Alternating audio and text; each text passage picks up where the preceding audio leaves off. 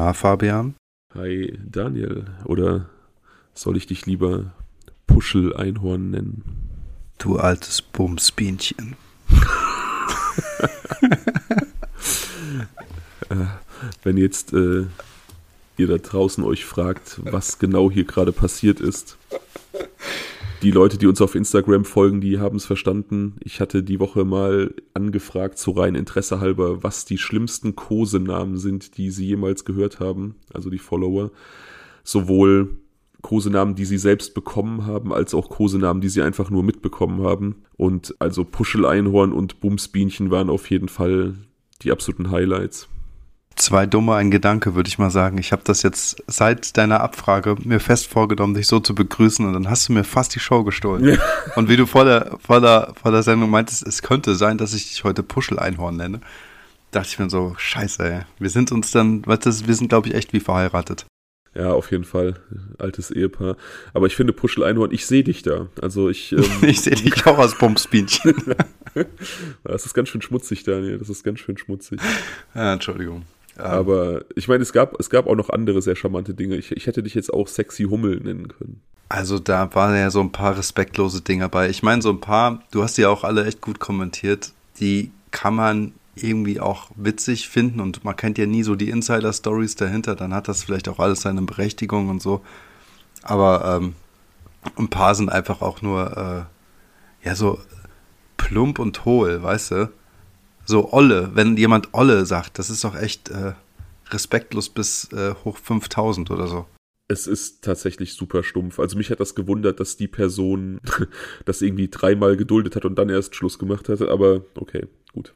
Ich meine, ja, schwamm drüber. Es gibt da wirklich sehr, sehr ausgefallene Namen und Kosenamen. Aber jedem oder jeder soll es machen, wie er es für richtig hält und möchte. Und ich glaube, manche finden auch gerade diese etwas strangeren Namen eigentlich ganz lustig. Wie bist du überhaupt äh, auf diese äh, Anfrage gekommen? Ach, keine Ahnung. Ich hatte neulich doch mal eine Anfrage gemacht, da habe ich die Leute darum gebeten, sie sollten die lustigsten Anmachsprüche posten, die sie jemals so gehört haben. Hm. Und ich fand einfach, dass das die logische Konsequenz daraus ist. Das ist auf jeden Fall die logische Konsequenz. Und Leute, zum Thema lo logische Konsequenz, wenn ihr auch Lust habt, so einen Schabernack zu betreiben, folgt uns bei Insta. Und folgt uns nicht nur bei Insta, folgt uns bei TikTok und YouTube, denn ähm, da möchten wir auch deutlich aktiver sein in diesem Jahr. Ich habe Daniel versprochen, mich in dieser Woche mal hinzusetzen. Ich habe nämlich Urlaub und ähm, das erste Mal an YouTube-Exclusive-Fällen zu arbeiten. Also ich habe so ein paar Fälle auf meiner 600-Fall-Liste, die äh, einfach zu kurz sind für so eine Podcast-Folge. Die geben nicht genug her, aber für so ein Video sind die genau richtig und die werden wir auch nach und nach abarbeiten. Ja, aber ihr könnt gerne jetzt schon bei YouTube vorbeischauen. Ähm, ein paar Folgen sind schon online. Gut, ich sag mal, für alle Hörer unter euch hier bei Spotify ist es wahrscheinlich äh, wenig interessant, aber nichtsdestotrotz gibt es auch zwei Short-Videos, die jetzt quasi wiederbelebt wurden. Wir hatten ja so ein kleines Umbranding notgedrungen durchlebt in den, ähm, ja, vor zwei Monaten oder so. Und ähm, deswegen waren die eine Zeit lang stillgelegt. Jetzt sind sie aber wieder am Start und ähm, ja, schaut gerne mal rein. Das sind so kurze Zusammenfassungen unserer Folgen und hinterlasst auch gerne ein Abo und ein Like da. Das hilft uns auf jeden Fall. Das war, glaube ich, im September unser zwangsläufiges Umbranding. Aber ja, Daniel hat es genau richtig gesagt. Abonniert gerne den Kanal, lasst gerne ein Like da. Das freut uns sehr. Und wie gesagt, wir liefern da bald auch exklusiven Content. Und Stichwort liken, wenn ihr mögt, was ihr hört und ihr hört uns bei, weiß ich nicht, Spotify, Podimo, wo auch immer, bewertet uns auch da gerne. Das freut uns auch jedes Mal sehr. Das ist echt eine, eine große Wertschätzung für das, was wir machen, wenn wir sehen, dass da wieder jemand uns bewertet hat. Jo, aber jetzt Schluss mit der ganzen Werbung. Erzähl mal lieber, wie der Bewerbungsstatus ist. Welcher Bewerbungsstatus? Der Bewerbungsstatus. Gab es jetzt schon irgendwie Anfragen vom Management oder nicht? Ach, du meinst äh, von den Discountern. Hm. Die ähm, halten sich definitiv noch zurück. Ich glaube, da sind wir einfach noch zu klein für. Weißt du, ich glaube, das Problem ist, wir labern zu viel und die checken das nicht. Wir müssen das in den ersten zwei Sätzen hier direkt beim Podcast machen. Okay, vielleicht hören Sie die ersten zehn Minuten. Leute, was Sie da drauf? Wir haben immer noch Lust mitzuspielen. Ja, Daniel hat sich in den Kopf gesetzt, durch pure Penetranz in diesem Podcast irgendwie aufs Radar von den Machern der Serie Die Discounter zu kommen. Also schreibt denen gerne, dass Daniel ja unbedingt eine Rolle haben möchte. Und Fabian auch. Ich ziehe einfach nur mit, weil, weil du. Fabian ist der Kaufhausdieb. Nein, die Sache ist ganz ehrlich so. Diese Serie ist so lustig, dass die Leute, die Betreiber und die Produzenten und Autoren zwangsläufig cool sein müssen.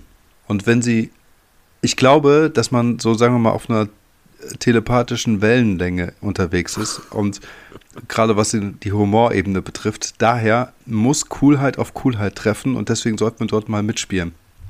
Und wenn aber wir nicht entdeckt werden sollten, beziehungsweise die das nicht so sehen sollten, sind sie vielleicht doch nicht so cool und ich muss die Serie einfach boykottieren. Boom. Das war jetzt ein Wort, ne? Das war ja fast schon eine Liebeserklärung von dir und dann auch noch eine massive Drohung. Also Nein, war natürlich nur ein Joke von mir, Leute. Ich finde die Serie so oder so cool. Ich musste aber noch eine Serie nachschieben. Das, äh, du wolltest mich daran erinnern, aber jetzt mache ich selbst. Okay, was? Wie konnte mir das äh, entgehen? Brooklyn 99. Kennst du die? Habe ich nie gesehen. Also tatsächlich. Die ist so lustig. Die ist wirklich also am zweitlustigsten. Ich glaube, die habe ich mal so stückweise gesehen. Der, ich weiß gar nicht, wie dieser Mensch heißt, der da die Hauptrolle spielt. Den kenne ich aus anderen Formaten. Aber ja, Brooklyn Nine-Nine habe ich tatsächlich noch nicht gesehen. Muss ich mal eine Chance geben. Ja, also ich kenne den auch nicht. Ich weiß gar nicht, wie der heißt. Ähm, ich weiß nur, dass diese Serie so ultra lustig ist und dass es immer so kurze Folgen sind. Die gehen halt immer zwischendurch mal. Es ist wirklich gut. Aber leider ist die auch mittlerweile aus, äh, eingestampft. Also von daher, ja, da wird es wohl nicht mehr zu einer Rolle von uns kommen. es sei denn, die leben das wieder auf. Keine Ahnung. Vielleicht gibt es ein Revival irgendwann. Ja, also ich bin mit den Discountern schon mehr als zufrieden. Wie gesagt, sehr, sehr coole Sendungen. Aber ähnlich wie du, wenn wir nicht angerufen werden, gucke ich es trotzdem einfach weiter. Mach das. Bock auf True Crime, Daniel? Auf jeden. Ich äh, dachte, wir ballern den Fall raus und dann machen wir es einfach so wie letzte Woche. Wir holen danach noch so zwei, drei Was wäre wenn Szenarien der Zuhörerinnen und Zuhörer von, von Instagram raus und arbeiten die so nach und nach weiter ab. Ja, sehr cool. Machen wir. Wir bleiben in Skandinavien, nachdem wir letztes, letzte Aufnahme, letzten Fall in Norwegen gewesen sind, begeben wir uns diesmal nur unwesentlich weiter, quasi ein Land weiter. Wir sind in Finnland heute. Krass. Also ähm, Norwegen, davor Island, jetzt Finnland. Irgendwie sehr kalt immer alles ja, wir haben echt so ein bisschen äh, nordeuropäische Wochen im Moment. Ja. Hm. Liegt ja, vielleicht am Januar. Liegt am Januar. Aber ist auch schön, Finnland, wir haben ja eine, tatsächlich eine relativ konstante Hörerschaft in Finnland schon von Anfang an gehabt, lustigerweise. Ja. Und jetzt können wir mal so ein bisschen in deren Heimat gehen. Und Sehr zwar, cool. ja, und zwar in die Nähe der Stadt Espoo, eine, ja, Großstadt für finnische Verhältnisse wir befinden uns nicht ganz in dieser Stadt, wir sind ganz in der Nähe dieser Stadt, am sogenannten Bodom-See. Das ist ein, ein See in einem idyllischen Naherholungsgebiet, ein sehr beliebtes Ausflugsziel. Also wirklich so absolute Idylle, wie man sich das aus irgendwelchen Werbeclips vorstellt. Einfach ein wirklich großer, baumumrandeter See, der mitten in so einem Waldgebiet liegt. Mega. Ja, ich habe vergessen, dir davon Fotos zu schicken. Ich habe dir andere Fotos geschickt, auf die wir nachher noch zu sprechen kommen werden. Äh, den See hätte ich dir tatsächlich auch mal mit äh, nachreichen können, aber habe ich leider vergessen. Tut mir leid. Ja, ist nicht schlimm. Ich habe ja Google. Wir sind auch wieder einige Jahre zurück in der Zeit.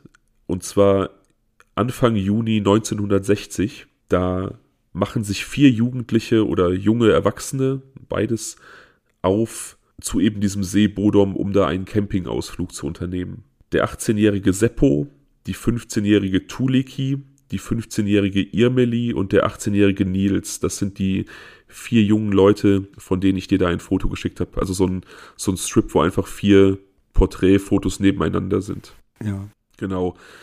Das sind von links nach rechts eben Irmeli, Tuliki, Seppo und ganz rechts außen Nils. Wie heißt die zweite nochmal? Tuliki. Oh, Liki. Also Irmeli, Tuliki, Seppo und Nils. Ja. Genau. Wie gesagt, die beiden jungen Mädchen sind 15 und die, die Jungs sind beide 18. Ja. Äh, Irmeli steht zwei Tage vor ihrem 16. Geburtstag. Seppo der Älteste, 18 Jahre, wie gesagt, ist Lehrling. Er wird gerade zum Elektriker ausgebildet und ist seit einiger Zeit der feste Freund von der 15-jährigen Tuliki. Okay. Irmeli ist ihre beste Freundin und kennt dadurch natürlich auch Seppo und ist immer wieder in irgendwelche ähm, Aktivitäten der beiden eingebunden. Also wie das halt einfach so ist, ne? Du, du unternimmst was mit deinem Partner und der beste Freund, die beste Freundin sind dann halt öfter schon mal dabei. Ja.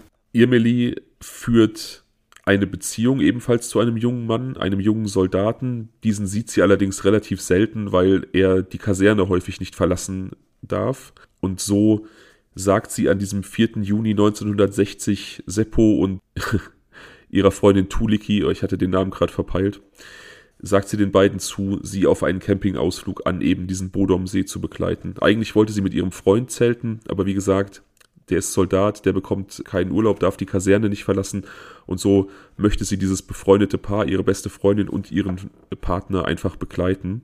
Mhm. Seppo nimmt seinen 18-jährigen Kindheitsfreund und Arbeitskollegen Nils mit.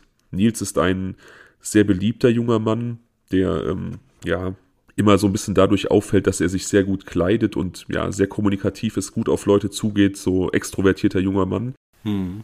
Der ein bisschen ein Auge auf ihr Melie geworfen hat, obwohl sie einen Freund hat und er wittert wahrscheinlich an diesem Tag so ein bisschen die Chance, ihr bei diesem Campingausflug näher zu kommen, weil eben der Freund nicht dabei ist. Und Irmeli ist auch ein bisschen sauer auf ihn, denn der eigentlich geplante Ausflug von ihr und ihrem Partner muss ja ins Wasser fallen, weil er die Kaserne nicht verlassen darf. Hm, verstehe. Die beiden jungen Männer lassen sich also von einem etwas älteren Arbeitskollegen zwei Flaschen Alkohol kaufen. Sie wollen dann abends mit den, mit den Mädels irgendwie am Zelt noch ein bisschen was trinken. Und Seppo und Nils packen auch ordentlich Kondome ein. Also die haben sich da scheinbar wirklich was vorgenommen an diesem Trip. Irmelis Vater ist nicht sonderlich begeistert davon, dass seine Tochter mit äh, diesen Jungs diesen Campingausflug macht, aber sie kann ihn dann doch überreden und so holen die beiden die Mädels dann an diesem 4.6. am frühen Nachmittag mit ihren Motorrädern ab und fahren diese 30 Kilometer bis zum Bodomsee. Dort bauen sie das Zelt auf als allererstes, wie man das so macht, wenn man einen Campingausflug in Angriff nimmt, schwimmen den ganzen Tag, fischen und verbringen eigentlich so bis in die Nacht hinein Zeit am See. Mhm. Danach ist es so ein bisschen diffus. Man kann nicht sagen, was dann genau passiert. Also sie verbringen den Abend, sie werden auch tagsüber und auch im Laufe des Nachmittagsabends von anderen Leuten gesehen. Es sind da mehrere Menschen am See. Es gibt natürlich Angler, es gibt Menschen, die Vögel beobachten. Es gibt auch andere Camper, allerdings nicht in diesem Bereich, wo die vier ihr Zelt aufgebaut haben. Also es gibt sehr, sehr viele Sichtungen tagsüber und abends, aber was dann ab spätabends passiert ist, kann man erstmal nicht rekonstruieren. Nur mal so eine technische Frage. Wahrscheinlich wirst du es nicht wissen. In den 60er Jahren in äh, Finnland war es wahrscheinlich auch kein Problem, jetzt irgendwie frei zu campen. Das ist in Skandinavien, soweit ich weiß, teilweise immer noch kein großes Problem. Okay. Deswegen kann ich mir gut vorstellen, dass es in den 60er Jahren in Finnland kein Problem war. Ich kann mir aber auch vorstellen, dass dieser See, der ja wie gesagt so als Naherholungsgebiet sehr, sehr beliebt war, dass es da sowieso erlaubt war. Also es gibt hier bei mir in der Nähe auch einen, einen See hier am, am Kölner Außenrand, der Höhenfelder See und da zelten auch im Sommer immer wieder Leute. Also ich gehe da öfter mit den Hunden spazieren und wenn du im Sommer eine Runde um den See drehst, dann siehst du da oft irgendwelche kleinen Zelte und Leute, die dann wirklich das ganze Wochenende durchangeln und äh, die Nächte auch da verbringen. Okay, ja, also ich wollte so ein bisschen darauf hinaus, dass ähm, es ja vielleicht auch Sinn macht, dass sie nicht gesichtet wurden von den Anglern, Vögelbeobachtern und so weiter und so fort, weil sie sich irgendwie versteckt haben mit den Zelten. Oder so. Ach so. Weißt du? Hm, das glaube ich nicht. Das glaube ich nicht. Aber es kann natürlich sein, dass sie sich da einen Spot gesucht haben, der vielleicht so ein bisschen blickgeschützt war. Das ist durchaus möglich. Ja. ja, gut, dafür können sie auch vielleicht andere Beweggründe gehabt haben. Die Jungs hatten ja durchaus einen gewissen Fahrplan fürs Wochenende im Kopf. Ja, offensichtlich. Also das, wie gesagt, ist anhand der eingepackten Goodies durchaus nachvollziehbar oder es liegt auf der Hand, dass sie da einiges vorhatten, ja. Hm. Am nächsten Morgen gegen 6 Uhr, also am 5.6., beobachten zwei Freunde, zwei junge Männer gemeinsam Vögel am See. Sie nehmen das Zelt der vier Jugendlichen wahr und ihnen fällt auf, dass es irgendwie zerstört, zerfallen wirkt, also ein bisschen in sich eingefallen. Sie wollen erst nachsehen, ob dort alles mit rechten Dingen zugeht, ob jemand vielleicht Hilfe braucht oder ob das Zelt kaputt ist, beschädigt ist. Aber sehen dann einen Mann mit langen blonden Haaren, der sich vom Zelt entfernt und denken sich dann nichts dabei. Also sie denken dann, okay, das ist wahrscheinlich der Besitzer des Zeltes, da ist vielleicht irgendwas beim Aufbau schiefgelaufen, dass es deswegen so ineinander eingefallen ist und aber da ist ja jemand, also fragen sie nicht nach, ob sie helfen können, sehen nicht nach dem Rechten kann man sich absolut nach äh, vorstellen, finde ich. Das ist äh, ein durchaus bekanntes Bild. Also absolut, ne? ja. ja. Ja, und genau, also das ist ja auch absolut nachvollziehbar. Wenn man dann sieht, da ist irgendwie Aktivität, da läuft jemand ums Zelt rum, dann würde man wahrscheinlich wirklich da nicht nach dem Rechten sehen. Ne? Nein, auf gar keinen Fall. Etwas später an diesem Morgen stoßen allerdings zwei Angler auf das Zelt und sie sehen nach dem Rechten und finden dort etwas, womit sie nicht gerechnet haben. Ein Fund, der sie dazu bringen wird, sofort die Polizei zu verständigen. Als die Polizisten an diesem Ort ankommen, an diesem Südufer des Bodomsees, wo das Zelt aufgeschlagen ist, sind sie geschockt. Sie sehen ein Zelt voller Blut, aufgeschlitzt, sodass man von außen hineinsehen kann. Vielleicht wurde es auch deswegen aufgeschlitzt. Die Körper von Seppo und seiner Freundin Tuliki liegen quasi ineinander verschlungen im Zentrum des Zeltes. Beide Körper weisen jeweils 10 bis 15 Stichwunden auf, so tief, dass Seppos Lunge durchstoßen wurde. Ihre Gesichter nahezu zur Unkenntlichkeit zertrümmert. Die Polizisten gehen sofort davon aus, dass da mit einem Stein oder Hammer gearbeitet wurde. Halb auf ihnen liegt der Körper von Irmeli. Sie wurde besonders verstümmelt. Sie erhielt ebenfalls Schläge auf den Kopf mit einem stumpfen Gegenstand. Diese wurden so stark ausgeführt, dass ihre Zähne herausgebrochen sind. Also wer auch immer das getan hat, hat ihr so stark auf den, auf den Schädel oben auf den Kopf geschlagen, dass die Kiefer dadurch aufeinander geschlagen und die Zähne herausgebrochen sind. Oh, es gibt so kranke Schweine da draußen. Ich werde verrückt, ja. Auch sie weist über und über Stichverletzungen auf. Hose und Unterhose sind heruntergezogen. Halb im Eingang liegt Nils. Seine Kiefer sind gebrochen, er hat diverse Brüche im Gesicht, ebenfalls Stichwunden, und als die Polizisten ein zweites Mal hinsehen, sehen sie, dass sein Fuß sich noch bewegt. Er scheint diesen Angriff überlebt zu haben. Sie liefern ihn direkt in ein Krankenhaus ein. Ja. Die anderen drei jungen Leute sind bereits verstorben, also da war wirklich nichts mehr zu machen. Ich habe dir von dem Zelt tatsächlich auch, also das Foto unter den Foto von den von den vier Leuten ist ein Original-Tatort-Foto von dem Zelt an diesem Morgen. Da sieht man Polizisten, wie sie dieses so ein typischer A-Rahmen, also kein Iglo-Zelt, wie sie heute verbreitet sind, sondern so ein typischer A-Rahmen, hm. also Spitzdachzelt. Und man sieht, es ist natürlich eine Schwarz-Weiß-Aufnahme, wie Polizisten dieses Zelt sichern, das in einem Waldstück steht. Man sieht Bäume im Hintergrund und das Zelt wirkt eben auch durchaus ramponiert, also so wie der Tathergang es vermuten lässt. Ja, genau.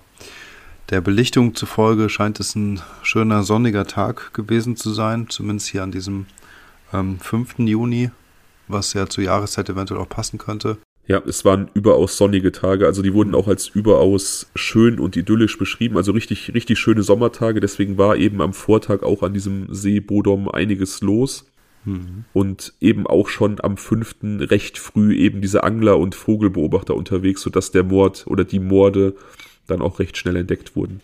Ja. Genau.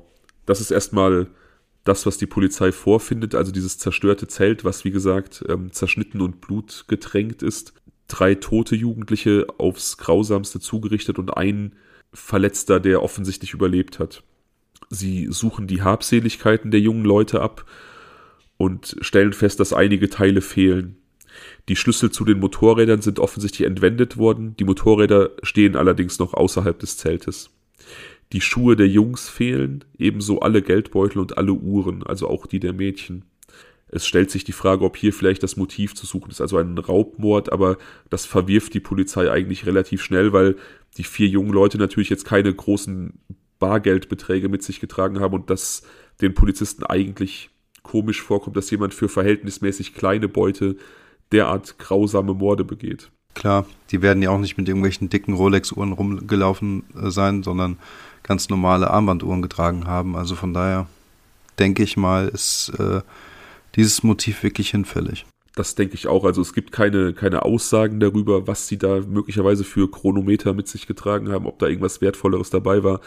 Aber wie gesagt, ne, ich meine, vier Leute auf diese Art und Weise angreifen, zurichten für ja ein bisschen Klimpergeld und ein paar Uhren, das scheint mir auch sehr abwegig. Also nicht, dass es unmöglich ist, aber abwegig.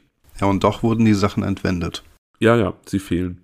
Im Krankenhaus ist relativ schnell klar, dass Nils überleben wird und auch keine größeren Schäden davontragen. Also natürlich die, die seelischen Wunden, aber ähm, rein physisch wird er wieder vollkommen gesund werden. Die Polizei kann ihn nach einigen Tagen auch befragen, aber ihm fehlt jegliche Erinnerung, vermutlich aufgrund des Traumas und aufgrund der Schläge auf den Kopf. Die Mediziner führen auch aus, dass das gar nicht so ungewöhnlich ist, dass nach einem ja, Schädeltrauma, also starken, starken Angriffen gegen den Kopf und eben Traumata Erinnerungen fehlen können. Also das Unterbewusstsein verdrängt schmerzhafte Erinnerungen und Erinnerungen, die irgendwie der Seele Schaden zufügen können. Und wie gesagt, diese äußere Gewalteinwirkung kann eben auch zu Gedächtnislücken führen. Mhm. Die Ermittler beginnen nun, die Toten zu untersuchen. Sie finden kein Alkohol im Blut, weder bei den Mädchen noch bei Seppo. Also die scheinen nicht betrunken gewesen sein, sondern das alles bewusst miterlebt zu haben, was da passiert ist entgegen der ersten Eindrücke, wie gesagt, Irmelis Hose und Unterhose waren heruntergezogen, scheinen die Mädchen nicht missbraucht worden zu sein. Es wurde kein Sperma gefunden. Ich weiß nicht 1960 nach welchen anderen Indikatoren man da gesucht hat. Ich glaube, ein möglicher Spermafund wäre da so der größte Fingerzeig in Richtung Vergewaltigung gewesen. Ich glaube aber auch, dass man da schon nach solchen Dingen geguckt hat wie Hämatombildung im Intimbereich oder in, in den Innenschenkeln oder sonst irgendwas und nichts dergleichen scheint auf jeden Fall vorgelegen zu haben. Und die anderen äh, Kinder hatten alle ihre Hosen, oder Kinder, das waren ja auch erwachsene Jungs, die hatten ihre Hosen ganz normal an. Und die genau. Kondome waren alle noch eingepackt? Das weiß ich nicht, dazu habe ich keine Information, aber genau, alle anderen waren normal bekleidet, abgesehen davon eben, dass bei den beiden Jungs die Schuhe fehlten. Tuliki war normal bekleidet und Irmeli war eben die, der Hose und Unterhose heruntergezogen wurden und sie war auch die, die offensichtlich die größte Gewalt erleiden musste. Hm. Die Polizei begeht allerdings relativ viele Fehler in dieser beginnenden Ermittlungsphase. Der Tatort wird nicht abgesperrt, viele Menschen strömen dorthin, neben der Polizei auch Soldaten und diverse Schaulustige und auch Freiwillige, die bei der Suche helfen wollen. Also man trommelt dort Menschen zusammen, die helfen sollen, diese Habseligkeiten der jungen Leute zu finden. Man will gucken, ob die vielleicht einfach nur irgendwo ins Gebüsch geschmissen wurden oder ob die wirklich entfernt wurden. Und man sucht natürlich auch die Tatwaffen. Wie gesagt, dieses Messer und dieser stumpfe Gegenstand, die verwendet worden sind, wurden erstmal nicht aufgefunden. Hm. Und danach sucht man natürlich. Durch diesen Menschenauflauf und dieses Nicht-Absperren des Tatorts wurden möglicherweise schon direkt in dieser Anfangsphase wertvolle Spuren vernichtet. Also alleine sowas wie Fußabdrücke oder so kann man sich vorstellen, wenn dann da irgendwie 100 Leute durch die, durch die Walachei trampeln, dann ist da hinterher nicht mehr zu unterscheiden, was da vielleicht vorher für Spuren gewesen sind. Nee, ganz bestimmt sogar. Die Polizei sucht nun auch den See nach Waffen ab. Sie finden auch ein blutiges Messer, das Blut daran ist allerdings nachweislich Tierblut, wurde also offensichtlich eher zur Jagd oder zum Fischen verwendet, aber eben nicht für diesen Morde. Sie finden allerdings auch in einem Versteck im Gebüsch zwei Paar Schuhe, die sich dann bei näherer Auswertung als eben die von Nils und Seppo herausstellen. Also die wurden offensichtlich mitgenommen und dann unweit des Tatortes irgendwo im Gebüsch deponiert. Ja. Und das Messer, darauf würde ich ganz gerne nochmal zurückkommen, das wurde im See gefunden ja, oder am See. Am See. Und ähm, aber dass da jetzt Tierblut ist, schließt ja nicht zwangsläufig aus, dass es nicht auch das Tatmesser war, oder? Keine Ahnung, also dann hätte es gereinigt werden müssen von dem Blut der, der jungen Leute und dann hätte danach damit noch ein Tier irgendwie ermordet oder verletzt werden müssen. Also das ist schon eher unwahrscheinlich. Also heutzutage könnte man natürlich auch an einem gereinigten Messer noch Rückstände von Blutspuren finden. Hm. Und könnte dann sagen, okay, da sind neben diesen Tierblutspuren auch noch die der, der, der verletzten Jugendlichen. Hm. Ich weiß nicht tatsächlich, wie akkurat solche Ermittlungsmöglichkeiten in den 60er Jahren waren. Ich denke nicht, dass das so möglich war. Ja, gut. Du sagst ja, es waren viele Angler unterwegs. Das Messer kann ja rein theoretisch jedem gehört haben. Ich finde es trotzdem auffällig, dass ein Messer gefunden wurde. Und auch hätte ich mir denken können, dass man irgendwie anhand der Klinge und der einen Stichslöcher, Einstichlöcher jetzt irgendwie hätte herausfinden können, ob es jetzt vielleicht ein ähnliches Format oder sowas gewesen ist. Genau, das kann man natürlich. Da werden dann, da werden dann quasi Dummies erstellt, also quasi Klingen geformt, die dieser Messerklinge ähneln, aus, aus, natürlich nicht aus Metall, sondern aus irgendwelchen anderen Stoffen. Und die werden dann in diese Stichwunden eingefügt, sodass man sieht, passt diese Wunde zu dieser, zu dieser Stichwaffe. Hm. Das wurde mit Sicherheit auch damals schon gemacht. Allerdings glaube ich, dass diese Tests niemals durchgeführt wurden. Ich weiß es nicht, aber aufgrund der Tatsache, dass man eben kein Menschenblut an der Klinge fand, kann ich mir vorstellen, dass diese Tests gar nicht erst gemacht wurden. Ja, okay. Ein weiterer Fehler der Polizei, die Kleidung der Opfer wird unmittelbar nach der Auffindung an die Familien der Opfer zurückgegeben, was es natürlich im Nachhinein unmöglich macht, mit verbesserter Technik daran noch irgendwelche Spuren zu finden.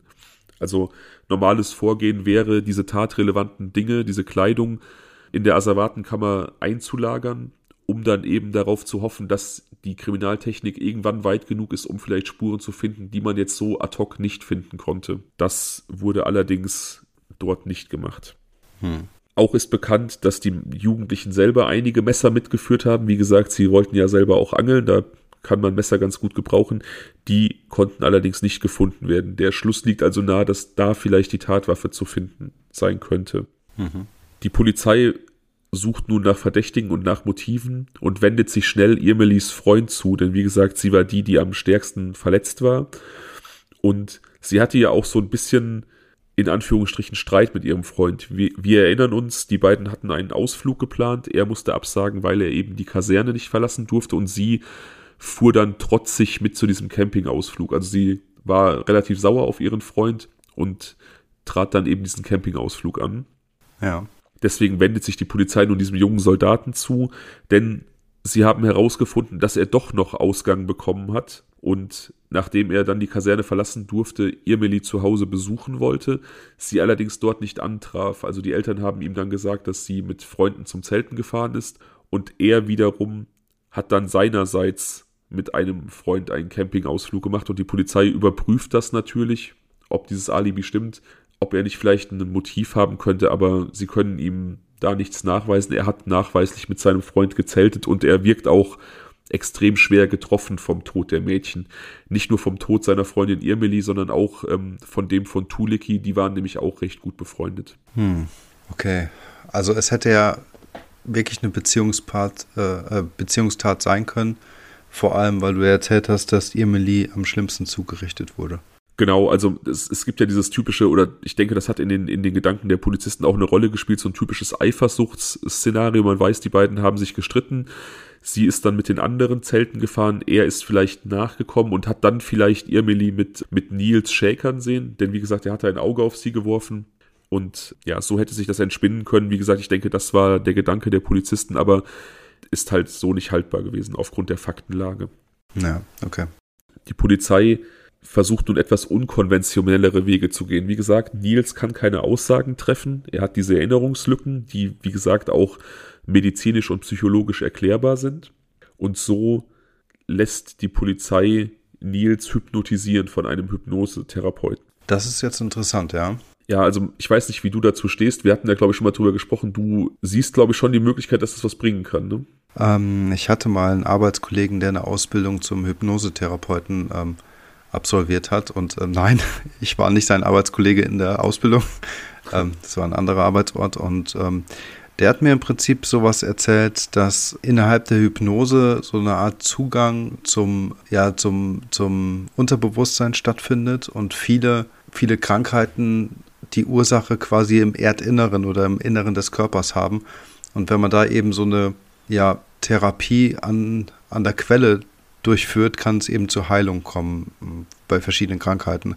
Von daher bin ich dem Thema total aufgeschlossen. Ähm, äh, stehe ich dem total aufgeschlossen gegenüber. Ich kann mir das total gut vorstellen, hätte aber persönlich durchaus meine Bedenken, ähm, sowas an mir durchführen zu lassen. Ja, das ist so ein bisschen so ein Thema, dem ich so gespalten gegenüberstehe. Also ich glaube auch, dass unsere Psyche großen Einfluss nimmt, auch auf unsere Gesundheit und dass irgendwie unser, unser grundsätzliches Gefühl, also ob wir sehr glücklich durchs Leben gehen gerade oder ob wir sehr, sehr traurig und niedergeschlagen durchs Leben gehen gerade, dass das sich irgendwo in unserer physischen Gesundheit auch niederschlägt und eben die Kraft der Gedanken sehr, sehr groß ist. Ich glaube auch, dass positive Einstellung auch bei der Heilung von Krankheiten durchaus helfen kann. Ich glaube auch, dass wir oft Erinnerungen und Traumata verdrängen und vielleicht auch dadurch die Antwort auf Fragen, warum wir bestimmte Charakterzüge haben, einfach nicht zugänglich sind für uns, weil sie verdrängt sind. Und ich glaube auch. So ein bisschen in Vergessenheit geraten sind, ne? Hm. Genau. Und ich glaube aber auch, dass solche Informationen nicht verloren gehen. Die sind da, aber nicht bewusst zugänglich zu machen. Und ich glaube schon, dass wir das mit der richtigen Anleitung dann wiederum für uns nutzbar und zugänglich machen können. Aber ich persönlich habe halt so ein bisschen ein Problem damit, wenn diese Hypnose dann als Ermittlungsmittel genutzt wird, weil mir da einfach der wissenschaftliche Konsens fehlt. Ja, man kann das nicht so richtig erfassen. Ist das überhaupt wirklich etwas mit Substanz? Aber gut, die Polizei da in Finnland in den 60er Jahren versucht es. Hm. Nils wird hypnotisiert und in der Hypnose kehrt seine Erinnerung zurück. Okay. Er berichtet den Polizisten, dass er die Schreie der Mädchen gehört hat, die panisch geschrien haben, jemand greift uns an. Die Polizisten fragen, ob Nils ihnen sagen kann, was er sehen konnte. Er sagt aber, er konnte die Augen nicht öffnen, weil sie voller Blut waren. Der Hypnosetherapeut bohrt allerdings immer weiter nach und so kann Nils sich dann doch an einen Täter erinnern. Also er hat dann doch diesen Täter bei diesem Übergriff gesehen, er hat irgendwann die Augen geöffnet und er kann ihn so genau beschreiben, dass ein Phantombild erstellt werden kann. Das ich finde das total krass. Also das alles ist in Hypnose äh, äh, äh, entstanden. Genau, ja. Und wie, also hast du auch irgendwelche Informationen darüber, wie es ihm nach der Hypnose erging? Also hatte er da, ähm, wie soll man sagen, war er irgendwie angespannt, hatte er irgendwie so traumatische ähm, äh, Reaktionen gezeigt oder irgendwas dergleichen? Nach der Hypnose mhm. war seine Erinnerung wohl wieder weg für ihn. Also die war wieder weg. Wie krass, ey. Genau, also er konnte das wohl in der Hypnose wiedergeben und diese diese verdrängten Erinnerungen zugänglich machen, mhm. aber nach der Hypnose hatte er dann wieder diese Erinnerungslücke. Also ich muss ganz kurz nochmal, um auf dieses Thema einzugehen, bevor ich mir die Bilder ansehe. Ich finde das so unheimlich, mal zu überlegen, dass du halt, ähm, wenn du irgendwie durchs Kaufhaus rennst oder durch die Stadt am Bahnhof, wie auch immer, dass du einfach umzingelt bist von kleinen Schatztruhen, weißt du? Und das sind alles so, ähm, so, so Schätze, die in dem Menschen stecken, also ob es jetzt gute oder schlechte äh, Schätze sind, sei mal dahingestellt, aber die so tief in diesen Menschen drin sind, dass sie selbst nicht rankommen. Das ist doch voll der verrückte Gedanke, oder? Ja, definitiv, auf jeden Fall. Okay, sorry für den kleinen Ausflug, aber ich bin so ein bisschen begeistert von dieser Technik. Ja, wie gesagt, ich bin eigentlich so ein bisschen zwiegespalten. Aber wie gesagt, ich kann es mir vorstellen, dass es geht und daher nehme ich das jetzt einfach mal so an. Also wie gesagt, er konnte den Täter beschreiben in der Hypnose. Ja.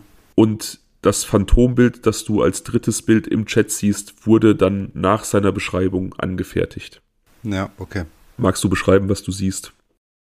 Also passend zu dieser Situation, die man sich, glaube ich, ganz gut vorstellen kann. Also jeder, der mal gezeltet hat und ähm, diesen kurzen Moment erlebt hat, dass es sich irgendwie unheimlich anfühlt und ähm, dass man das Gefühl hat, irgendwas zu hören. Es ist dunkel, man hört so ein bisschen die Geräusche der Nacht, es ist kalt. Man flüstert sich was zu. Hast du das gehört? Hast du das gehört? Ihr kennt das alle. Ja? Und ähm, das ist so ein bisschen die Grundstimmung, die ich jetzt gerade hier spüre. Und ähm, was man sieht, ist ein, ähm, ein Mann, circa 40 Jahre alt.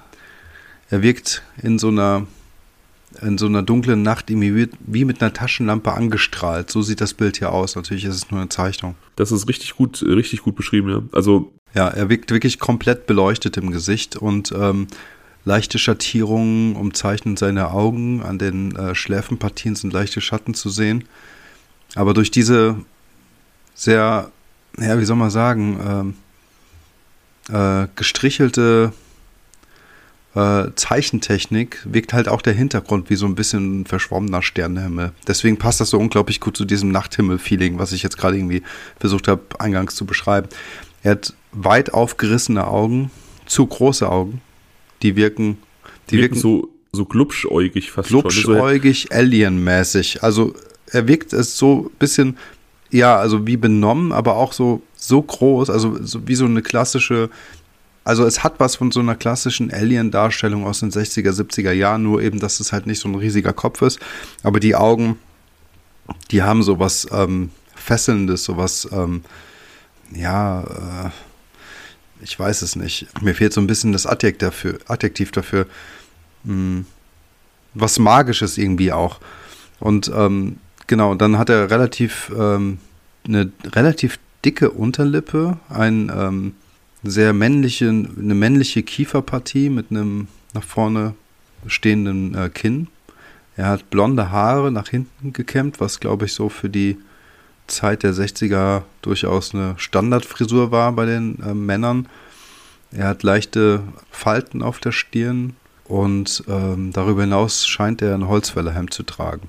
Ja, also was ich am auffälligsten auf diesem Bild finde, so er diese vielleicht leicht hohe Stirn, hm. diese, diese doch sehr markante Unterlippe und eben diese hervortretenden Augen, die ja einen so richtig anzusehen scheinen. Proportional stimmt da irgendwas nicht, das Gefühl hat man, ne? Deswegen muss ich automatisch an so einen Alien denken. Ja. Weil einfach auch diese Kieferpartie sehr ausgeprägt ist und ähm, neben der Unterlippe und der ähm, diesen glubschigen Augen einfach ähm, doch sehr markant ist. Genau, das ist, wie gesagt, das Phantombild, das in dieser Hypnose angefertigt wurde, mit dem man jetzt so ein bisschen auf die, die Suche dieses Täters geht. Man befragt auch nochmal die beiden Jungs, die morgens um 6 Uhr die Vögel beobachtet haben und dieses zerstörte Zelt wahrgenommen haben und den Mann, der sich da herumtrieb, aber die konnten ihn dann nicht mehr beschreiben und konnten das dann auch nicht mit diesem Phantombild übereinbringen. Sie erinnerten sich eben nur daran, dass er scheinbar längere blonde Haare hatte. Genau. Also das sieht man jetzt bei diesem Bild nicht unbedingt, aber es könnte natürlich sein, dass er einen Pferdeschwanz hat. Genau, könnte sein, ja. Die Polizei hat auch schnell Verdächtige gefunden. Mhm. Der Kioskbesitzer Karl Waldemar Gilström, der in der Nähe dieses Campingplatzes oder dieses Campinggebietes am See Bodom einen Kiosk betreibt, äh, gilt als ein bisschen ein hitzköpfiger Charakter. Zwar lebt er sehr gut von dem Geld, das die Camper ihm bringen, also das ist so sein Hauptgeschäft, aber er ist dafür bekannt, sehr feindselig gegenüber den Campern eingestellt zu sein. Mhm. Es gab wohl auch öfter schon Vorfälle, die gemeldet wurden, bei denen er Camper mit Steinen bewarf oder ihre Zelte zerschnitt und er galt als, wie gesagt, sehr, sehr hitzköpfiger, sehr aufbrausender Charakter. Ja. Er wurde zudem dabei gesehen, wie er einen alten Brunnen mit Beton ausgoss und man vermutet, dass da vielleicht so ein bisschen die Beweise vernichtet wurden oder die Tatwaffen einfach zerstört wurden. Mhm. Auf ihn schießt die Polizei sich erstmal so ein bisschen ein. Allerdings bekommt er ein Alibi von seiner Frau, die sagt, er hat die ganze Nacht neben ihr im Bett gelegen was dann die Ermittlungen wieder von ihm abbringt, auch wenn es Gerüchte gibt, dass ähm, die Frau das aufgrund einer Drohung getan hat, also dass Gilström sie bedroht hat. Ja, oder sie wollte ihn schützen. Ähm, davon abgesehen hat sie geschlafen. Sie weiß es ja vielleicht auch nicht. Also, ob er ja. jetzt wirklich die ganze Nacht da lag. Es gab tatsächlich auch Zeugen, die gesehen haben wollen, dass Gilström aus Richtung des Tatortes zurück zu seinem Kiosk gekommen ist. Also, das würde auch passen. Ja. Aber die Polizei warum auch immer, misst einfach der Aussage seiner Frau so viel Bedeutung bei, dass sie ihn aus diesen Ermittlungen herausnehmen. Man hat noch nicht mal DSA, DSA, DNA-Spuren von ihm genommen, um das dann irgendwann mal vergleichen zu können. Äh, 1969 ertrinkt er im See Bodom, vermutlich im Zuge eines Suizids. Also man wird ihn auch nicht mehr befragen können oder konnte ihn dann nicht mehr befragen. Diese Spur ist also, wie gesagt, von der Polizei recht schnell aufgegeben worden und neun Jahre später ertrank der Mann. Ob jetzt Suizid, Unfall oder was auch immer, das ist nicht ganz klar. Okay, ziemlich seltsam. Okay, ich meine, gut, er hatte offensichtlich ein Alibi durch seine Frau. Ähm, dann ist es vielleicht verständlich, dass sie es irgendwie aufgegeben haben, aber nichtsdestotrotz gab es ja einfach verschiedene Hinweise, die darauf hinwiesen, dass er möglicherweise auch was damit zu tun hatte. Ja, also ich persönlich, wenn ich Teil einer Ermittlungsbehörde wäre, würde ich den Zeugenaussagen von Partnern oder Liebhabern erstmal nicht so großen Glauben beimessen. Nein. Vor allem, wenn es ja, wie gesagt, auch Zeugenaussagen gibt, die ihn eben aus der fraglichen Richtung haben zurückkommen sehen und er einfach für eine gewisse Gewalttätigkeit gegenüber Campern auch bekannt war. Das ist ja auch nun ein recht interessantes Detail, was da noch zukommt. Ja, auf jeden Fall. Und auch diese Tatsache, dass er halt die anderen Zelte durchgeschnitten hat und alles, das passt ja schon irgendwie relativ gut dazu. Genau, es ist das gleiche Verhalten im Endeffekt. Ja, ich wollte übrigens noch, mir fehlte vorhin das Adjektiv, tatsächlich äh, passenderweise, finde ich, ist dieses Bli dieser Blick dieses Phantombildes hypnotisch. Hypnotisch passt so durchdringend. Ne? Ja, ja total. Voll, voll. Mhm. Wie gesagt, äh, Gilström scheidet als Verdächtiger relativ schnell aus. Ein in der Gegend etwas bekannterer Kleinkrimineller gesteht der Polizei die Tat. Das verwerfen sie allerdings auch, denn er ist zum Tatzeitpunkt erst 15 und sie glauben nicht, dass ein 15-Jähriger diese Tat begangen haben kann. Darüber hinaus besitzt er einen recht ausgeprägten Hang zum Lügen und offensichtlich auch psychopathische Züge, sodass die Polizei eben diesem Geständnis keine größeren Glauben schenkt und er gar nicht großartig ermittelt wird. Das mit den Geständnissen, die Leute gemacht haben sollen, ist übrigens auch so ein roter Faden in diesem äh, Fall. Der verstorbene Kioskbesitzer Gilström soll beispielsweise auch gegenüber einem Freund kurz vor seinem Tod gestanden haben, dass er diese Morde begangen hat, aber das ist halt auch nicht verifizierbar. Ja, seltsam. Total seltsam. Schnell findet die Polizei einen weiteren Verdächtigen, Hans Assmann, ein Deutscher, der seit einiger Zeit in Finnland lebt und dort so ein bisschen ein Außenseiter ist. Er ist gesellschaftlich isoliert, weil man ihm unterstellt, für den KGB zu spionieren oder mal spioniert zu haben. Und Finnland und Russland sind sich tatsächlich nicht so richtig grün, so dass man halt auch Leute, die für die Russland bzw. die damalige Sowjetunion spionieren, auch jetzt nicht unbedingt besonders cool findet. Assmann ist auch jemand, der häufig in den Verdacht gerät, irgendwelche Taten begangen zu haben. Beispielsweise verdächtigt ihn die Polizei schon lange, ein 17-jähriges Mädchen ermordet zu haben, kann es ihm allerdings niemals nachweisen. Er hat ein relativ schwammiges Alibi zur Tatzeit, also für den Mord an diesem 17-jährigen Mädchen. Da will er in Deutschland gewesen sein. So richtig nachprüfbar ist es aber nicht. Und aufgrund eben dieser Vorgeschichte und dieser Bekanntheit des Mannes ist er eben nun auch im Fokus der Ermittlungen, und wenn du dir jetzt ein Foto von ihm ansiehst, dann fällt dir vielleicht auf, dass das recht gut zum Phantombild passt. Das ist der doch. Das ist ja krass, ey. Also der hat original genau solche Augen und auch diese Schattierung oder Augenringe, die ich eben beschrieben habe, hat er. Er hat etwa eine etwas stärker ausgeprägte Unterlippe, die ist nicht so voluminös wie jetzt in dem Phantombild zu sehen, aber auch Kiefer und Kinnpartie stimmen sehr gut überein. Mhm. Und selbst auch die Frisur. selbst die Frisur mit der hohen Stirn, auch die Falten in der. Warte mal, 1, 2, 3, 4. 1, 2, 3. Okay, ich glaube sogar die Anzahl der Falten stimmt. Das ist krass. Und ähm, die Nasenpartie, ja, hat auch gewisse Ähnlichkeiten. Die vom Karl Assmann war vielleicht so ein bisschen gebogener.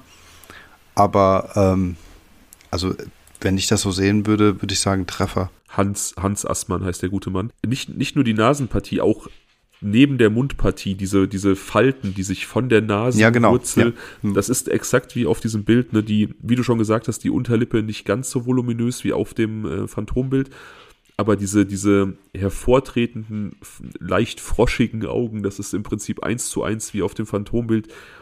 Die Friese passt, die, selbst die Ohren passen. Ne? So ein bisschen fleischig, so. Ja. Also ich finde das total krass. Jetzt ist es natürlich so, das Ganze ist ja in Hypnose entstanden und möglicherweise kann er sich aus irgendeinem anderen Grund an diesen Menschen erinnern, weil der ja durchaus auch ein sehr markantes ähm, Aussehen hatte. Aber du hast ja vorhin, so, also sagen wir mal, sollte das jetzt wirklich der Täter sein, unser Hass, Hans Assmann, dann ähm, würde ich mal also dann solltest du dir vielleicht deine Zweifel hinsichtlich dieser Hypnose-Untersuchung ähm, äh, dann vielleicht doch irgendwie nochmal überdenken. Werde ich dann tun, ja.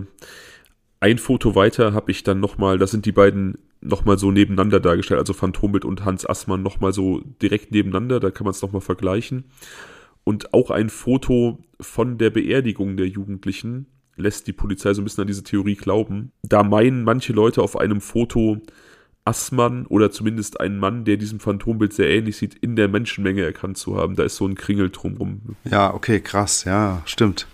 Kann man reinzoomen, ist allerdings natürlich aufgrund der Fotoqualität recht verschwommen, aber man meinte auch einen Menschen zu erkennen, eben auch mit diesen doch sehr auffälligen Augen und ja auch mit dieser etwas höheren Stirn, dieser schmalen Nasenpartie. Also es könnte Assmann gewesen sein, man weiß es aber nicht. Total.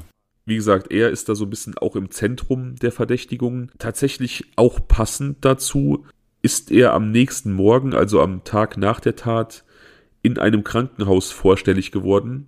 Da hatte er blutige Hände und blutige Kleider, wirkte aggressiv und verwirrt. Also es passt im Prinzip super viel zusammen. Ja. Allerdings hat die Polizei ihn dann überprüft und er hatte ein Alibi, dessen Natur nicht bekannt gegeben wurde. Also man hat niemals verlautbaren lassen, was für ein Alibi er hatte. Es scheint aber so überzeugend gewesen zu sein, dass die Polizei ihn als Verdächtigen ausschloss. Mhm. Obwohl eigentlich alles passt. Ne? Also dieser seltsame Auftritt im Krankenhaus, wie gesagt, aggressiv verwirrt, Blut verschmiert und dieses Phantombild ist ja wirklich eins zu eins Hans Assmanns Gesicht. Ja klar, das ist ja, also das ist äh, außer Zweifel. Analog zu den anderen Verdächtigen, die wir bisher hatten, soll auch Hans Assmann kurz vor seinem Tod einem Journalisten die Morde gestanden haben. Das allerdings natürlich auch nicht verifizierbar. Mhm. Dann herrscht relativ lange einfach Stillstand in diesem Fall. Er wird natürlich nie vergessen, denn Finnland ist auch ein Land, das relativ friedlich ist mit einer recht überschaubaren Kriminalitätsrate. Da ist natürlich so ein Fall, der brennt sich dann ein ins Bewusstsein und ja. er wird natürlich auch immer wieder diskutiert. Aber es herrscht einfach kompletter Stillstand. Es gibt keine Bewegung, keine Ermittlungen bis ins Jahr 2005. Und da haben sie ja. das Messer gefunden im Brunnen. Nein. Hm. Das wäre cool gewesen, ja. Aber da werden die Ermittlungen wieder aufgenommen. Ja. Und es gibt eine überraschende Verhaftung und auch eine Anklage. Und zwar gegen Nils, den Überlebenden der Nacht. Mittlerweile bezweifeln die Ermittler seine Gedächtnislücke bzw. deren Existenz und auch die getroffenen Aussagen. Sie unterstellen, dass er für die Tat verantwortlich war und dass er sich die Verletzungen größtenteils selbst beigebracht hat, um eben nicht als Schuldiger gesehen zu werden. Als größtes Indiz gelten dabei Nils Schuhe, diese wurden ja, wie gesagt, gefunden in einem Gebüsch in der Nähe des Tatorts. Und den Polizisten fiel 2005 bei dieser erneuten Untersuchung auf und auch bei Durchsicht der Akten, dass sich zwar Blut der anderen drei, also der verstorbenen drei, außen auf den Schuhen fand, aber nicht innen. Daraus schließen sie, dass Nils diese Schuhe getragen haben muss, als der Angriff stattfand und das Blut so darauf kam und sie denken, dass er sie einfach entsorgt hat, zusammen mit Seppos Schuhen, um einfach Spuren zu verwischen. Hm. Sie unterstellen nun also, dass es einen Streit wegen Irmeli gab, denn wie gesagt, er hatte ein Auge auf sie geworfen und wurde vielleicht auch zudringlich und dazu kam es möglicherweise zum Streit mit Seppo, der ja vielleicht die beste Freundin seiner Freundin beschützt hätte oder seinen Freund Nils zumindest so ein bisschen zurechtgewiesen hätte, wenn dieser äh, sich irgendwie übergriffig verhält. Ja. Die Polizei vermutet nun, dass dieser gebrochene Kiefer und auch die Brüche im Gesicht von Nils durch eine Schlägerei mit Seppo entstanden sind und Nils sich dann daraufhin in eine Rage gesteigert und alle ermordet hat. Das erklärt ihrer Meinung nach auch die besonders schweren Verletzungen an Irmeli, denn von er soll er sich ja deren Meinung nach zurückgewiesen gefühlt haben und sie wäre der Auslöser für diesen Streit und letztlich auch für diese Gewalttat gewesen. Sie unterstellen, dass Nils betrunken gewesen ist in, an diese, in dieser Nacht, denn eine der beiden Schnapsflaschen wurde leer gefunden, das heißt, die ist getrunken worden höchstwahrscheinlich und wie gesagt, die anderen drei hatten keinen Alkohol im Blut, als ihre Leichen untersucht wurden. Also das Konstrukt der Polizei ist nun, der betrunkene Nils wurde übergriffig gegenüber Irmeli, Seppo wollte sie irgendwie oder wollte ihn irgendwie zurechtweisen, wollte sie schützen. Es kam zu einer Schlägerei zwischen den beiden Jungen.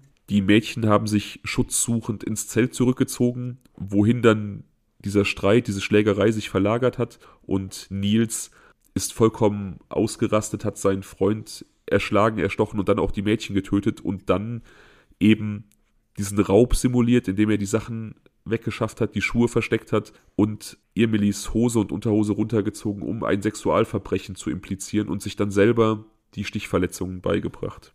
Nee, Glaube ich nicht. Diese These wird untermauert durch eine Zeugin, die sich bei der Polizei meldet. Sie hat damals auch mit Freundinnen am See gezeltet und Seppo und Nils sind dann im Laufe des Abends zu ihnen gekommen, haben so ein bisschen Kontakt mit ihnen aufgenommen und hat sich in ein Gespräch verwickeln lassen. Und Nils scheint dort schon stark angetrunken gewesen zu sein und verhielt sich wohl auch diesen Mädchen gegenüber sehr aggressiv und übergriffig. Es gab niemals einen, mhm. es gab okay. niemals einen Alkoholtest bei ihm. Also als er dann im Krankenhaus lag, war man absolut überwältigt davon und auch froh darüber, dass er offensichtlich noch lebte und sich auch erholte, sodass man halt nie daran gedacht hat, ihn nach Alkohol zu testen. Ja. Sodass man einfach natürlich nicht offiziell sagen kann, ob er betrunken war. Und auch diese Zeugenaussage dieser jungen Frau oder dieser Frau, die sich dann da gemeldet hat, die an diesem Tag offensichtlich auch anwesend war, kann halt auch nicht so richtig nachgeprüft werden. Analog zu allen anderen in diesem Fall beteiligten Menschen sagt eine Ex-Freundin von Nils aus, Nils habe ihr irgendwann die Morde gestanden. Auch, ja. auch, das, auch, auch das ist leider nicht verifizierbar. vielleicht gab es mehrere Mörder. Also ich finde, ähm, also natürlich habe ich vorhin auch irgendwie an Nils gedacht, weil er als einziger überlebt hat. Aber diese Theorie mit den Schuhen ist für mich halt echt so an den ha Haaren herbeigezogen. Also gut, toll, es war Blut von außen auf den Schuhen, dann hat sie eben trotzdem vielleicht der Mörder ausgezogen und dann versteckt.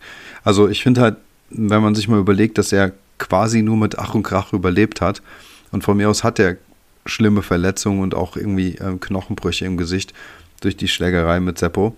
Aber ähm, wenn er dann quasi im Eifer eines riesigen Adrenalinpegels dann die anderen umgebracht hat und komplett auf Alkohol, dann müsste er dann plötzlich quasi einen klaren Kopf behalten haben, um auch das Messer wegzuschaffen, die Schuhe zu verstecken und alles herzurichten, ähm, Emilys Hose runterzuziehen und sich dann dazuzulegen. Das weiß ich nicht. Ich finde das ein bisschen an, ja, wie gesagt, an den Haaren herbeigezogen. Also ich glaube schon, dass du aufgrund des, des Adrenalinrausches und vielleicht auch der Schmerzen dann schon relativ schnell auch wieder nüchtern bist. Das will ich auch nicht das abstreiten. Kann ich, das kann ich ja. mir sehr gut vorstellen. Ich kann mir auch den Ablauf an sich so halbwegs vorstellen. Ich finde aber auch, dass diese Schuhe äh, kein Indiz sind. Also dass die, die Tatsache, dass da Blut außen auf den Schuhen ist, heißt halt nur, dass er die Schuhe getragen hat. Das heißt ja nicht, dass der Täter die nicht mitgenommen ja. hat oder sonst irgendwas. Ne?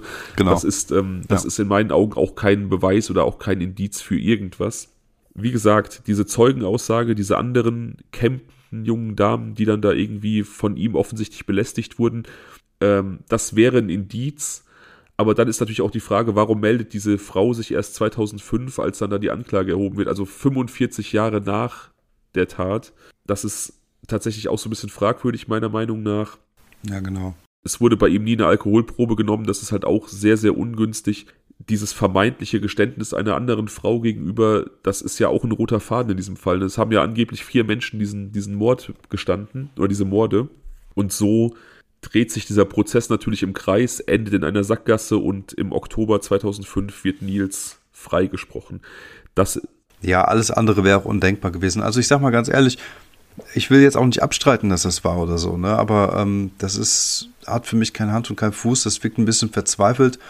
Und ähm, natürlich finde ich es erstmal bemerkenswert, dass sie nach 45 Jahren nochmal ähm, ermitteln oder wieder ermitteln und versuchen, äh, dieser Sache auf den Grund zu gehen. Ähm, nichtsdestotrotz ist es ja doch irgendwie seltsam, wenn man mal aufzählt, wie viele vermeintliche Täter es hier gegeben hat. Es gibt ein Phantombild, das irgendwie wie Arsch auf einmal zu diesem äh, Hans Assmann passt. Und ähm, und da gibt es drei Leute, die das irgendwie unabhängig voneinander gestanden haben. Also ja, vier. Also ist auch total. Vier sogar, stimmt. Das war ja noch der eine genau, Jugendliche. Der Jugendliche, ja, also, Assmann, ja. der Kioskbesitzer und eben auch Nils. Also vier Geständnisse angeblich. Also dass da natürlich nochmal ermittelt wird nach 45 Jahren.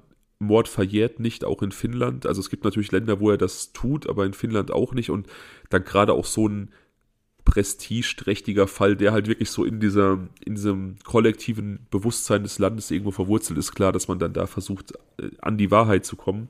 Aber das ist der Stand der Dinge. 2005, Oktober, Freispruch Nils, seitdem keine neuen Erkenntnisse mehr. Hm. Also Cold Case, mal wieder, ja, ein super unbefriedigender Fall. Aber auch mal wieder einer, weil ich weiß, viele finden Cold Cases super unbefriedigend, aber einer, der wieder unglaublich viel Raum zur Spekulation lässt und mich lässt das einfach nicht los, dass so unglaublich viel auf Assmann deutet. Dieses Phantombild ist ja wirklich ihm wie aus dem Gesicht geschnitten, als ob man da sein Passbild abgezeichnet hätte. Und ich würde zu gerne wissen, was für ein Alibi er der Polizei geboten hat, dass die offensichtlich so unumstößlich fanden, dass sie ihn da von den Ermittlungen ausgenommen haben.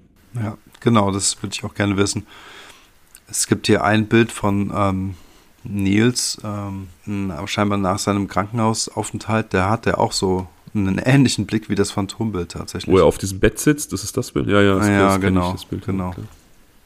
Ah, okay, hier sieht man ihn nochmal als, als 62-jährigen Mann. Naja, also ich weiß es nicht. Das ist eine total schwierige Geschichte. Total. Entweder er nimmt die Wahrheit mit ins Grab oder es wird einfach niemals eine Lösung geben. Ja, ich bin so, äh, ich bin so hin und her gerissen, was ich denken soll. Also ich kann mir dieses Szenario, was die Polizei sich da zusammengebastelt hat, oder auch die Staatsanwaltschaft. Ich kann mir das vorstellen. Also ich kann mir vorstellen, dass es da irgendwie im Alkoholrausch und im Rausch der Hormone irgendwie zum Streit kam. Und ich kann mir auch vorstellen, dass es da zum Streit kam, auch mit Seppo, weil der das vielleicht, weil der ja. das einfach nicht cool fand, dass Nils da irgendwie zudringlich wurde zu einer Frau, die das nicht wollte, vielleicht auch. Also reine Spekulation, mhm. ne? Naja, klar, aber möglich ist Und es, ja. Dass es dann eben dazu kam, dass die beiden einfach körperlich aufeinander losgegangen sind und dadurch sich Nils so in, in Rage gesteigert hat, dass er diese Morde begangen hat. Ich kann mir das vorstellen. Ich kann mir auch diese Selbstverletzung im Anschluss vorstellen. Es wird auch noch Fälle geben, wo wir ähnliches Verhalten beobachten werden. Aber das erklärt halt so viele andere Dinge nicht. Also wie gesagt, die, die Vogelbeobachter haben ja jemanden gesehen an diesem Zelt, 6 Uhr morgens, der da rumgeschlichen ist. Und wenn das jetzt einfach nur ja. jemand gewesen wäre, der ich wollte schon wieder random sagen, der willkürlich oder zufällig hm. da vorbeigeschlichen ist, dann hätte dieser ja dieses Szenario erkannt und sicherlich Hilfe geholt. Ja. Oder der hat die Gunst der Stunde genutzt und die Geldbeutel und die Uhren gestohlen. Das kann man natürlich nicht sagen. Aber ich, ich denke einfach, dass da jemand anderes beteiligt war. Und ich kann mir tatsächlich vorstellen, dass da irgendwelche Erinnerungen bei Nils zugänglich gemacht wurden und dass er tatsächlich den Täter gesehen hat. Man darf nicht vergessen, dass Assmann auch im Verdacht stand, andere Morde begangen zu haben, aber die ihm einfach nicht nachgewiesen werden konnten. Und wenn er vielleicht wirklich ein KGB-Spion war, was ja nun super diffus ist und man weiß es nicht, dann war er vielleicht auch vertraut mit irgendwelchen Möglichkeiten, Tatorte so zu präparieren, dass ähm, sie positiv für ihn aussehen. Ja, das ist auf jeden Fall ein cleverer Gedanke, stimmt. Kann auf jeden Fall so sein wie gesagt, pure Spekulation, aber ich komme einfach nicht darüber hinweg, dass äh, dieses Bild einfach so krass aussieht wie Assmann und dass man auch auf diesem Beerdigungsbild möglicherweise Assmann sieht oder jemanden, der ihm sehr, sehr ähnlich sieht. Und wie du schon sagst, es kann natürlich sein, dass, dass Nils sein Gesicht von irgendwo anders her schon im Kopf hatte und ihn deswegen beschrieben hat, aber ich wüsste nicht woher, weil ähm, Assmann tatsächlich irgendwo in der Nähe von Helsinki lebte das ist zwar jetzt nicht super weit weg, aber auch nicht um die Ecke und 60er Jahre jetzt natürlich auch keine Zeit, wo man Leute irgendwie aus sozialen Netzwerken kennt oder so, ne? Also. Aber er, aber Assmann war auch zu diesem Zeitpunkt dort am Campen oder was hat der gemacht? Äh, nee, also das weiß man nicht, aber der war halt häufiger in der Gegend unterwegs. Und ich glaube, man hat ihn so ein bisschen rausgekramt, weil man ihn gerne verdächtigt hat, irgendwelche Sachen gemacht zu haben, eben wegen auch dieser KGB-Gerüchte. Und dann ist einfach aufgefallen, dass der einfach aussieht wie Arsch auf Eimer zu diesem Phantombild. Ja, also ich sag mal so, hm, jetzt gehen wir mal davon aus, dass diese Sache mit der Hypnose totaler Quatsch war. Und ähm, Nils ein super Schauspieler war, der so getan hat, äh, als ob er jetzt wirklich ähm, in Hypnose sei, gewesen wäre und ähm, den Polizisten dann irgendwas irgendwelche Infos gegeben hat und sie haben das nicht gecheckt, dass er sie da einfach so ein bisschen veräppelt hat in dem Moment. Dann ähm, darf man nicht außer Acht lassen, dass er hier, wie gesagt, im Kontext dieses größeren Schauspiels ähm, ein äh, Phantombild diktiert hat, welches einer Person unfassbar ähnlich sieht. Ja. Und ähm, wir haben andere Phantombilder gesehen von Menschen, die nicht in Hypnose waren, die ganz normal in, in einem normalen Zustand waren, die einfach mit den, ähm, mit den reellen Personen irgendwie so gar nichts äh, mit, zu tun hatten. Und ganz häufig sehen Phantombilder nicht so aus, wie die Menschen wirklich sind. Und ähm, aus diesem Grund würde ich jetzt mal behaupten, dass diese Beschreibung des Bildes oder des möglichen Täters tatsächlich irgendwie in Hypnose stattgefunden hat. Ähm, ich frage mich allerdings, ob es nicht wirklich doch eine Erinnerung sein kann an einen zufälligen Kontakt, weil dieser Hans Aßmann einfach sehr markant ausgesehen hat. Also vielleicht haben die sich ja im Kiosk getroffen und vielleicht gab es ja da irgendein, ähm, irgendein Streitgespräch oder irgendwas. Also dass er jetzt aufgrund dieses Aussehens äh, bei Nils irgendwie ganz besonders im Gedächtnis geblieben ist. Und er war dann in Hypnose vielleicht in, dazu in der Lage, eben so ganz realistische Details zu äußern und der Zeichner offensichtlich so, offensichtlich so talentiert, dass er die auch dann wirklich auch ähm, ähm, aufs Blatt Papier bringen konnte. Ja, also wie gesagt, es ist sicherlich so, dass Hans Assmann ja offensichtlich eine Erscheinung ist, die einem im Kopf geblieben wäre, wenn man ihn gesehen hat. Also ich kann mir schon vorstellen, dass die sich in diesem Kiosk gesehen haben und dass ihm das Gesicht im Kopf geblieben ist. Und das kann ja. natürlich auch sein, gesetzt den Fall, er war es, er hat diese Morde begangen, dass er ganz bewusst jemanden beschrieben hat, von dem er weiß, dass er zum Tatzeitpunkt in der Nähe des Sees war. Ne? Also das wäre ja auch wieder clever. Ja, ja. genau. Wir genau. werden leider keine Antwort auf diese Fragen finden. Also ich persönlich weiß tatsächlich gar nicht, in welche Richtung ich tendiere. Also sowohl bei Jennifer Furgate beispielsweise als auch bei der Istal-Frau, also bei anderen Cold Cases, über die wir gesprochen haben, auch, auch hinter mhm. Kaifek, habe ich immer relativ klare Tendenzen, außer jetzt in, in Fällen, wo die Spurenlage einfach sehr, sehr wenig hergibt. Aber hier habe ich keine. Und da bin ich dann mal wieder umso interessierter an äh, den Hörertheorien oder Zuhörerinnen-Theorien. Ihr habt ja nach dem Istal-Fall richtig geil auf meinen Wunsch reagiert und die Kommentare geflutet unter dem Instagram-Post zu dem Fall. Macht das hier bitte auch und sagt uns, was ihr denkt. Also da bin ich super gespannt drauf. Und an die, die Cold Cases jetzt nicht so geil finden, ich verspreche euch aus ganzem Herzen, nächste Woche gibt es wieder was anderes. Nee, mach ruhig noch einen Cold Case, ich finde die gut. ja, ich muss aber auch an die Leute denken, die das nicht so cool finden. Was ja. ist denn deine Theorie? Bist du, hast du irgendwas, wozu du tendierst oder sagst du genau wie ich, dass du einfach vollkommen auf dem Schlauch stehst? Hm, ja, ich stehe auf dem Schlauch.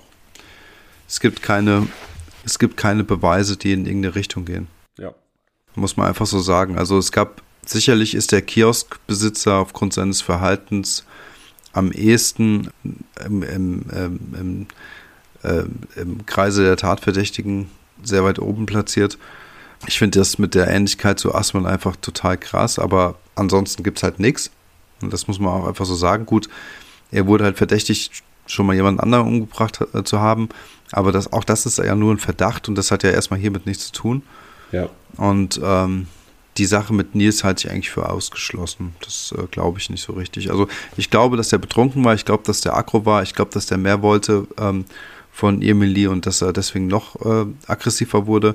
Aber deswegen glaube ich halt nicht unbedingt, dass er all das getan haben soll. Also ganz ausschließen möchte ich es nicht, aber es ist tatsächlich auch für mich die Lösung, die, glaube ich, am weitesten entfernt liegt. Also ja. Assmann und auch dieser, dieser Kioskbesitzer Gilström, die scheinen so vielversprechendere Spuren für mich zu sein und ich finde es absolut dilettantisch, dass man Gilström so schnell vom Haken gelassen hat. Gerade auch, wie gesagt, aufgrund ja. seiner, aufgrund seiner gewalttätigen Vorgeschichte. Ja, genau. Ja, aber wie gesagt, das sind leider Fehler, die sich nicht mehr korrigieren lassen im Nachhinein. Die sind gemacht worden. Gilström und Assmann sind mittlerweile tot. Das heißt, die wird man nicht mehr belangen können.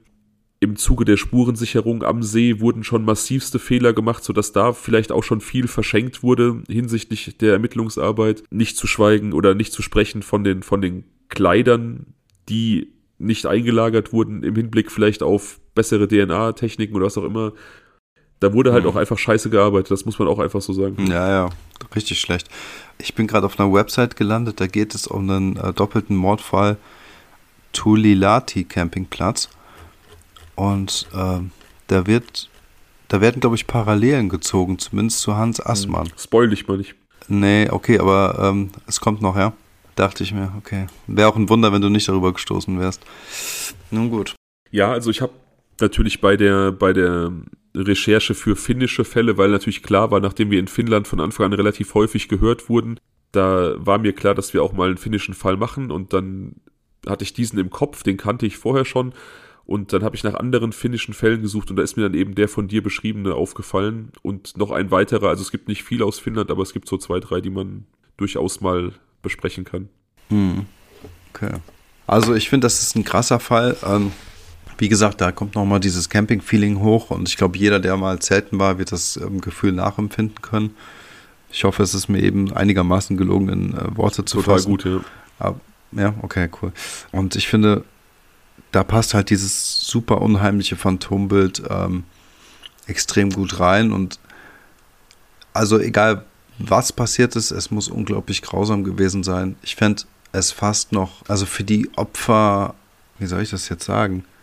Es war total schlimm, was passiert ist, aber ich fände es fast noch ein bisschen weniger schlimm, wenn es wirklich Nils gewesen wäre, weil so dieser Unheimlichkeitsfaktor einfach geringer gewesen wäre. Ah. Weil der Gedanke, in einem Zelt zu liegen und dann haut da einer von oben ein Unbekannter drauf, wie ein Bescheuerter, Das ist ja noch viel grausamer. Aber einfach dieses, diese, diese unheimliche Angst und dieses Gefühl von, von Verrat, von jemandem angegriffen und auch ermordet zu werden, dem man eigentlich vertraut und auch zu seinem erweiterten Freundeskreis zählt, ist doch ungleich schlimmer. Also nicht schlimmer vielleicht, aber da fehlt vielleicht der Gruselaspekt, aber ähm, die, der Horror, der da drin steckt, den will ich mir auch nicht vorstellen. Ja, stimmt. Also ich muss jetzt hier auch an unsere Folge Freunde denken, wo ja auch dieser eine, ähm, ich komme jetzt nicht auf den Namen, beschuldigt wurde dann, dass er da eventuell irgendwie was mit zu tun gehabt haben könnte, weil er irgendwie diese militärische Erfahrung schon hatte ja, oder sowas. Ja, ne? genau. Ja, genau. Und ähm, klar, also das ist ein Gefühl von Verrat und ähm, weiß ich nicht, ähm, es ist ja auch so eine ganz intime Verletzung dann irgendwo auch, wobei die sich ja auch kaum kannten. Ne? Nichtsdestotrotz gehörte Nils an diesem Wochenende zum engen Kreis der Vertrauten und zu den Freunden. Und wenn es jetzt so gekommen sein sollte, dann wäre das natürlich sehr schlimm.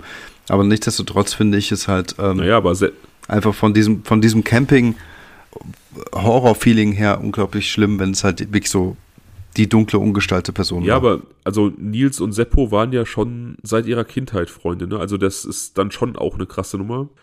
Ja, und, okay. Und er kannte ja. natürlich die beiden Mädchen halt auch dadurch einfach, dass Seppo mit, mit äh, Tuliki schon länger zusammen war. Also der war da schon irgendwo auch im, im näheren Kreis integriert, ne? Hm. Ja, ist schon richtig. Aber wie gesagt. Es ist so oder so schlimm, ne? Ja. Also man muss es eigentlich noch nicht auf die Waagschale Nee, definitiv legen. nicht. Wie gesagt, lasst bitte eure Theorien hören. Ich bin da super gespannt, was ihr, was ihr denkt. Ja. Ja. Nächster Cold Case mal in Finnland gewesen jetzt. Sehr krasser Fall. Definitiv, ja. Mal gucken, ob ich dich mit einem schönen Was wäre, wenn wieder ein bisschen ablenken kann und dich wieder auf bessere Gedanken bringen kann. Warte, ich mache mich locker. Ich schüttel meine Arme. ja, mach mal. Und zwar möchte ich mit der Frage einsteigen, was wäre, wenn Täter eure Folgen hören?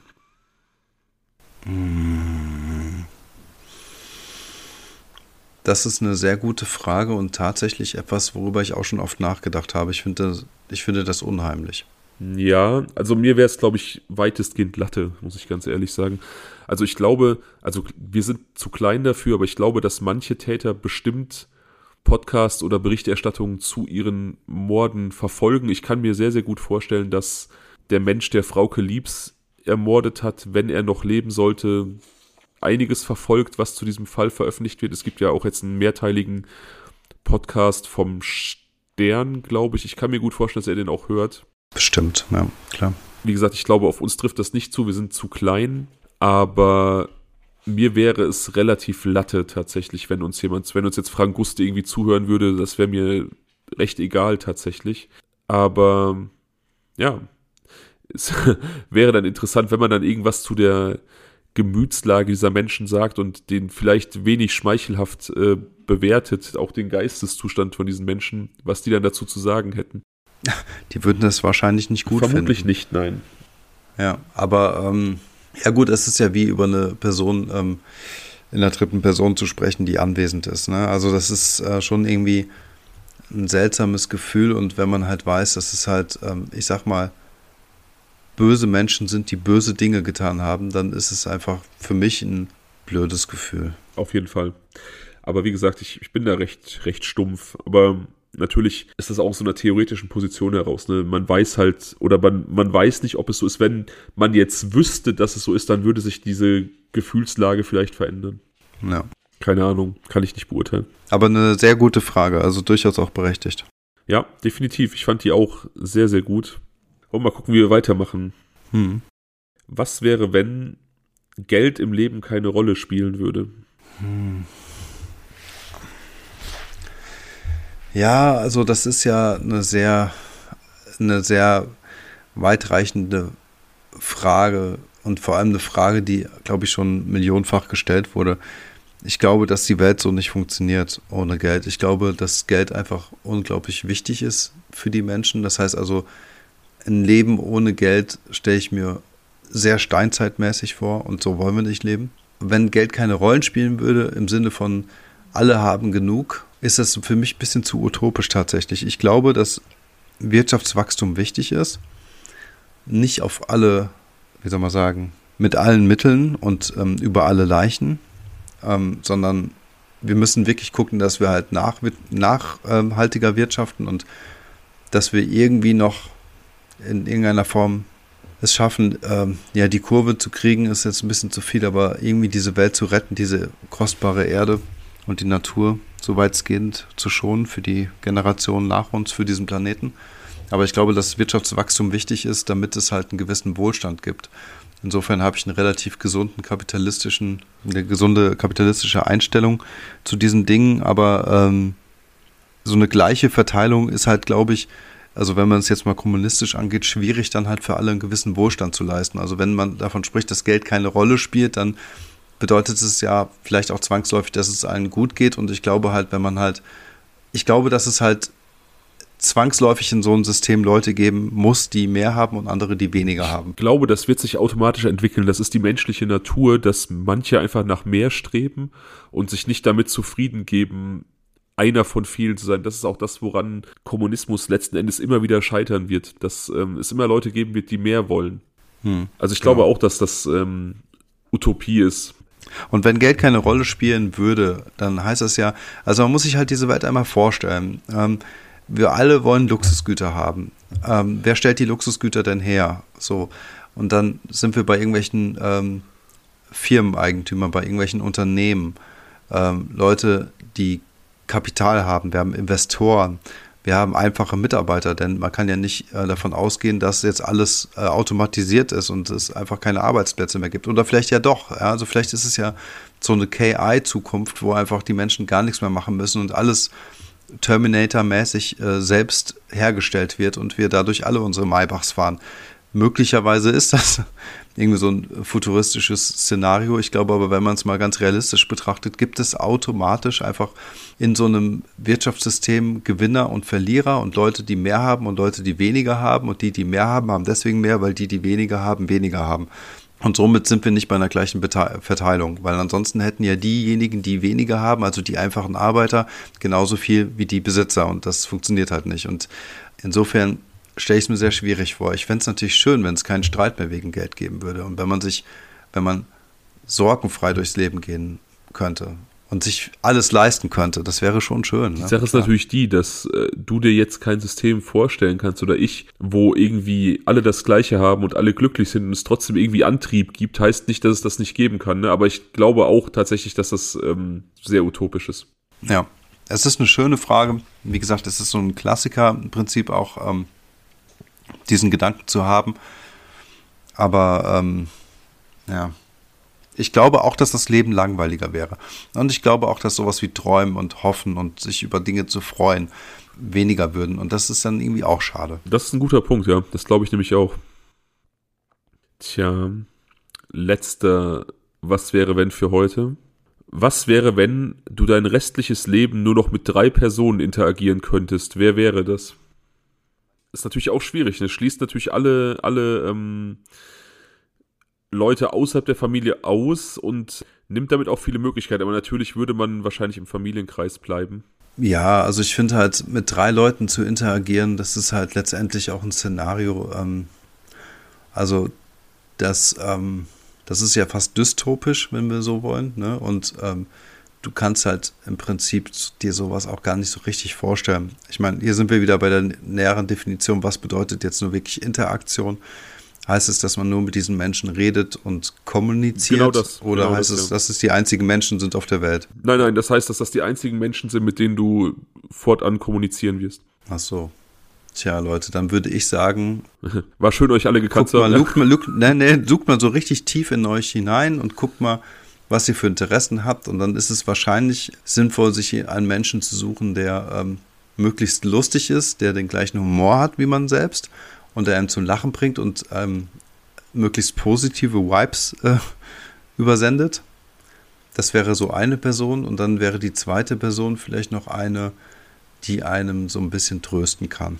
Ich glaube, in so einer Welt sollte man vielleicht nach Menschen schauen, die einem so ein bisschen ein emotionales ähm, Gleichgewicht bieten können. Interessant auf jeden Fall, dass du dann auch so taktisch vorgehst. Aber ja, das ist natürlich, das wäre die bestmögliche Vorgehensweise, dann ne, zu sagen, ja, Ich suche jemanden, der irgendwie im Humorbereich auf einer Wellenlänge mit mir ist und jemanden, der irgendwie Trost spenden kann.